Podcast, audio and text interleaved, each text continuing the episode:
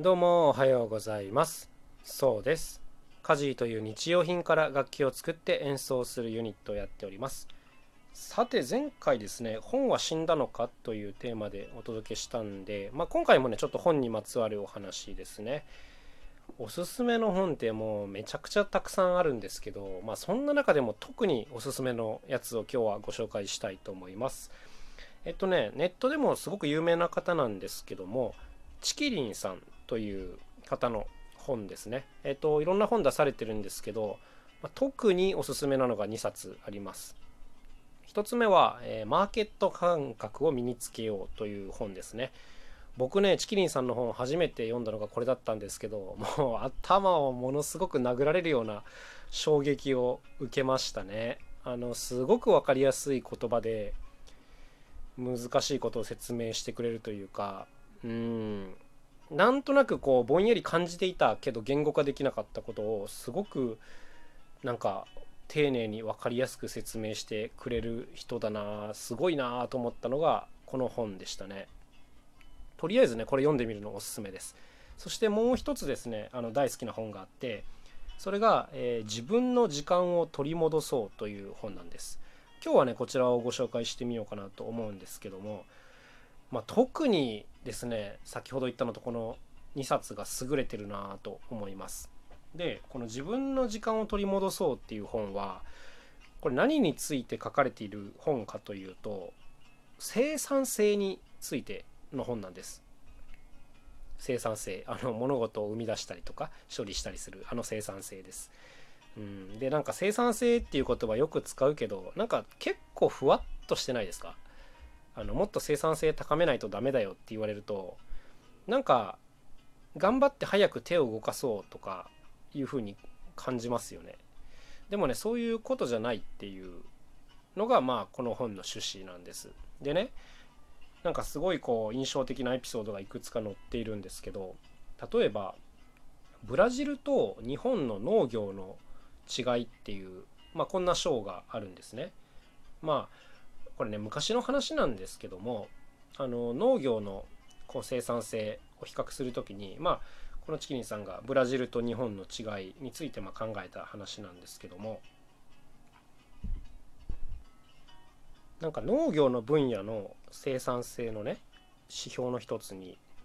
農地面積あたりの収穫高というのがあるそうです要するに一定の面積からどれくらいの量の作物が取れたかというこんな指標なんですね。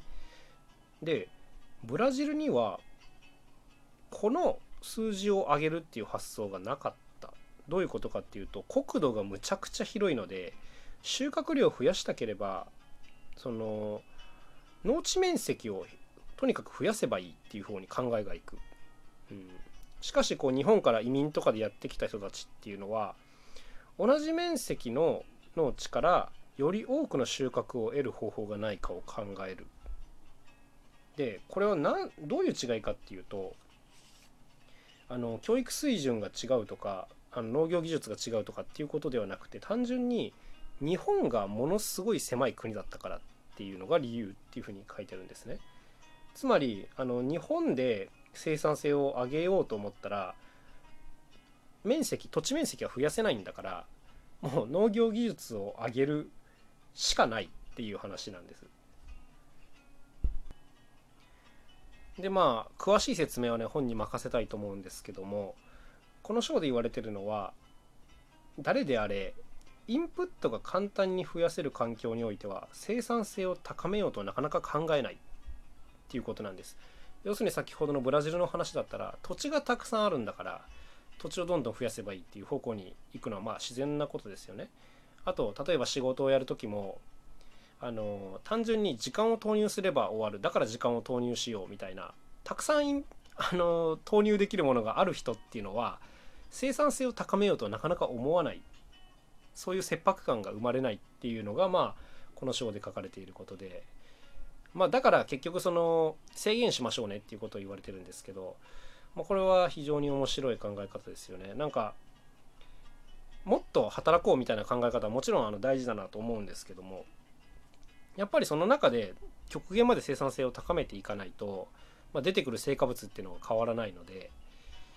まあインプット増やしちゃダメだよっていうのは結構ね面白い考え方だなと思います。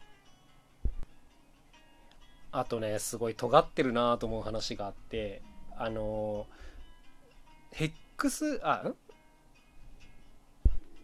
なんだっけなタックスヘイブンっていう言葉があるじゃないですか。あの要するに税金をどこで納めるかっていう話なんですけどよくね大企業がその税金の安いとことかに本なんていうか本社を構えてて要するに日本には税金を払わないみたいなことがまあ問題になったりするっていうのがあるんですけどなんかこれに関してもねちょっと書いてあって例えばねこれ Amazon とか Apple とか Google とか、まあ、そういう巨大企業っていうのはやっぱり税率の安い国にあの本社を置いてまあ組織的に節税をしてるっていうことなんですよ。でそれについてもこうチキリンさんなりの考えが書いてあって彼らはあんなに儲かっているのになぜそんなに税金を払いたくないのでしょう。税金を払えばその国は社会インフラを整備したり教育制度を整えます。結果として豊かになった国民はアップルやアマゾンの良い顧客になるのです。だから長期的には納税行為にもリターンは期待できます。それなのになぜあそこまで大規模な租税回避を続けるのでしょうか？単に利益を増やし株価を上げたいだけでしょうか？それもないとは言いません。でも私には彼らが税金をできるだけ圧縮したいと考えるその根底には自分たちの方が国家組織よりもお金の使い方に関する生産性が高いという自負があるのかもしれない。と思うのです。これね面白いなと思ったんですけど要するにね、まあ、例えば税金を100億円国に納めた方がいい結果を生んでくれるのかもしくは自分たちで活用した方がいい結果が生まれるのか後者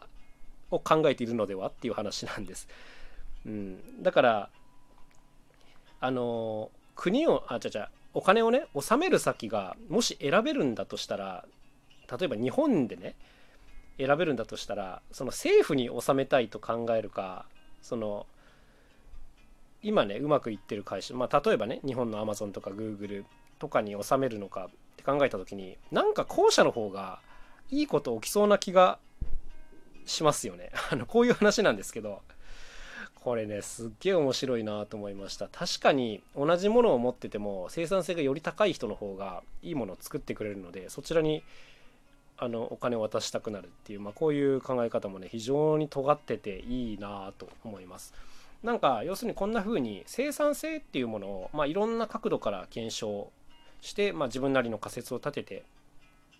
解説してくれる本なんですけど本当にねもう目から鱗が落ちるので僕も買ってから何回も何回も何回も読み直してますねこれ。あの読むたびに発見があるという本当にいい本だなと思います。このチキリンさんってブログもやってるしツイッターもやっててまあそういうところもね非常にこう濃度の濃いものが出てるんですけどやっぱり本がいいと思いますね個人的には。うん。ブログの記事もすごく面白いんですけどやっぱりそれをさらにこう研ぎ澄ましていろんな人のフィルターを通して出してる本って完成度がやっぱりものすごいなと感じました。僕チキリンさんのファンなんで全部のメディア見てるんですけどやっぱり本です。やっぱ好きになった人に関しては本出してたら絶対買った方がいいと思いますね。はい。という感じで、まあ、ざっくりそのチキリンさんの本を紹介したんですけど、もうね、とてもとてもこのラジオでは1%も紹介できないぐらい素晴らしい情報量なので、本当ね、ぜひ買って読んでみてください、これは。僕のおすすめは先ほど言った2冊ですが、他の本も面白いですね。早く次の本読みたいなって思う数少ない人の一人ですね、チキリンさん。はい。ということで、あの、僕本好きなので、皆さんもね、なんかおすすめの本とかあったら、ぜひ、あの、こちらでもいいですし、Twitter の DM とかでもいいですし、よかったら、あの、教えていただければなと思います。結構ね、いい本を探すのって難しくて、難しいっていうか、いい本はたくさんあると思うんですけど、やっぱその情報の選別がすごい難しいので、あの、どれを選んでいいのかがちょっとわかんなかったりしますよね。だから、本屋とかを巡ってたまたま面白そうなのを買ったりとかすることが多いですね。あと知り合いに紹介してもらってという感じで。だからね、すげえいい本があったらぜひ教えてください。あの、結構情報に飢えております。ということで、今日はチキリンさんのご紹介をしてみました。また楽しい一日を過ごしてください。それではまた明日。さようなら、カジのそうでした。